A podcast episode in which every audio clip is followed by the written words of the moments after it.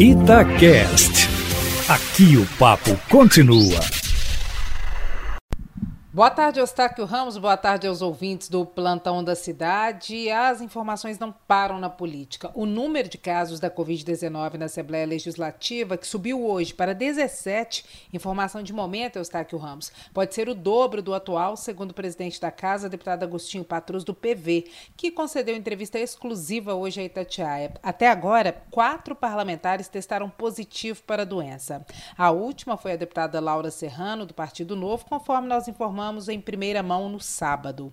Apesar de as votações terem sido realizadas de forma remota nos últimos meses, com poucas pessoas trabalhando presencialmente, ao todo são 17 casos confirmados na Assembleia, incluindo servidores. Temendo a expansão da doença, a Casa resolveu manter o recesso parlamentar de julho, que começou hoje, e retomar a discussão da reforma da Previdência no mês que vem. O presidente da Assembleia acredita que a Casa o presidente da Assembleia acredita que a reforma será votada em agosto, conforme havia previsto anteriormente, mas não descarta a possibilidade de o debate se estender um pouco mais, caso algum setor da Assembleia queira prolongar a discussão. As sugestões apresentadas pelos servidores na semana passada foram encaminhadas para o governo do Estado e um dos pontos mais criticados, Eustáquio, é a alíquota extraordinária, que pode ser cobrada quando a situação financeira do Estado for extremamente crítica e é para além da contribuição previdenciária que já está prevista. A entrevista exclusiva com o presidente da Assembleia Legislativa na íntegra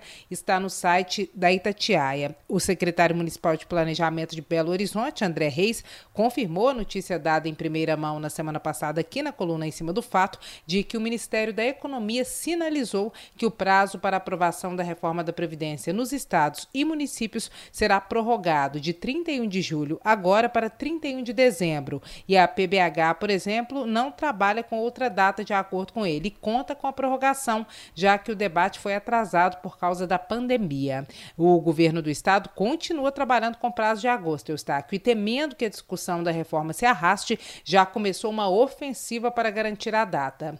Hoje, o governador Romeu Zema fez na página dele no Instagram uma live com o secretário de Planejamento Otto Levi e de governo Igor Eto para falar exclusivamente em defesa da reforma. Neste ano, a Previdência Mineira terá um déficit de 19 bilhões de reais. E a argumentação de Zema é que a reforma já foi feita para servidores civis da iniciativa privada, para servidores federais e falta o funcionalismo público mineiro. Segundo ele, Minas depende dessa reforma para que as contas fiquem sustentáveis. Na live, o governador Romeu Zema subiu o tom, Eustáquio Ramos. Ele disse que tem fama de não gostar de servidor, mas quem, quem não gostava era o governo passado. Ele afirmou afirmou ainda que o servidor se acostumou a escutar mentira e a gostar, e que quem falava mentira era o último governador, se referindo a Fernando Pimentel. E completou, aspas, vamos parar de acreditar no canto da sereia.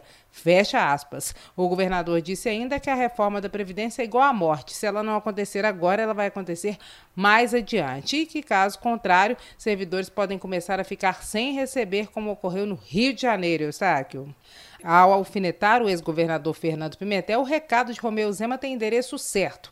E são os parlamentares do Partido dos Trabalhadores e da oposição que estão contrários a vários pontos da reforma da Previdência e podem atrasar a votação na Assembleia. O tom da live também foi uma resposta ao que tudo indica a um vídeo publicado no final de semana por um sindicato afirmando que a argumentação para a defesa da reforma que é feita pelo governo não é verdadeira e que viralizou entre os servidores. Durante a live, claramente irritado, Zema falou, sem citar nomes, que sindicalistas, quando estavam sendo prejudicados no governo passado, não levantaram a mão porque recebiam um punhado de privilégios e que o governo podia dar emprego para um punhado de gente da turminha deles, segundo Zema. De acordo com o governador, esse pessoal que estava acostumado com esse tipo de rachadinha, palavras dele, é que agora está dando do contra. É fogo no parquinho, Eustáquio Ramos. E, para terminar, terminar, o presidente da Federação das Indústrias de Minas Gerais, Flávio Roscoe, é um dos defensores da reforma da Previdência e também concedeu entrevista exclusiva hoje à Itatiaia. Segundo ele, o Estado não existe apenas para pagar salário e previdência do servidor, mas deve se tornar mais sustentável para poder investir. Por isso, ele é um dos grandes apoiadores da reforma da Previdência. Roscoe é contra a estabilidade do servidor público, defende que o funcionário público que se sair mal deve ser demitido, como acontece na iniciativa privada. Ele não poupa polêmicas, Eustáquio Ramos. Quem quiser ouvir na íntegra a entrevista com Flávio Roscoe, ele foi o entrevistado de hoje do Abrindo o Jogo e a entrevista está disponível no Itacast, o site da Itatiaia dentro de Abrindo o Jogo. Por falar em abrindo o jogo, agora nós temos também no Instagram da rádio a versão Italive e hoje o entrevistado é o juiz Haroldo Dutra Dias, que é autor do livro A Bússola e o Leme, que traz reflexões sobre qual que é o sentido da existência? Será que cada um tem seguido a sua melhor nota? Ele é um fenômeno das redes sociais, Eustáquio Ramos, as reflexões dele são muito acompanhadas, ele, ele faz muitas lives também, e ele é o entrevistado de hoje no Italive Abrindo o Jogo, na página da arroba Itatiaia oficial no Instagram. É isso, Eustáquio. E deixa eu mandar um abraço, abrir uma exceção aqui. Normalmente eu mando os abraços no debate do Lino, mas esse é muito especial. É para o seu Elias Humberto Ribeiro, que tem 73 anos, é morador do Prado, filho do Eduardo, e ele acompanha muito. Hoje ele me mandou um áudio emocionante de Instagram. Ele ficou aguardando o abraço de manhã, então um abração gigante para o senhor, seu Elias. Muito obrigada por esse carinho, viu? Um abraço para você também, meu amado amigo Eustáquio Ramos. E amanhã eu volto, sempre em primeira mão e em cima do fato.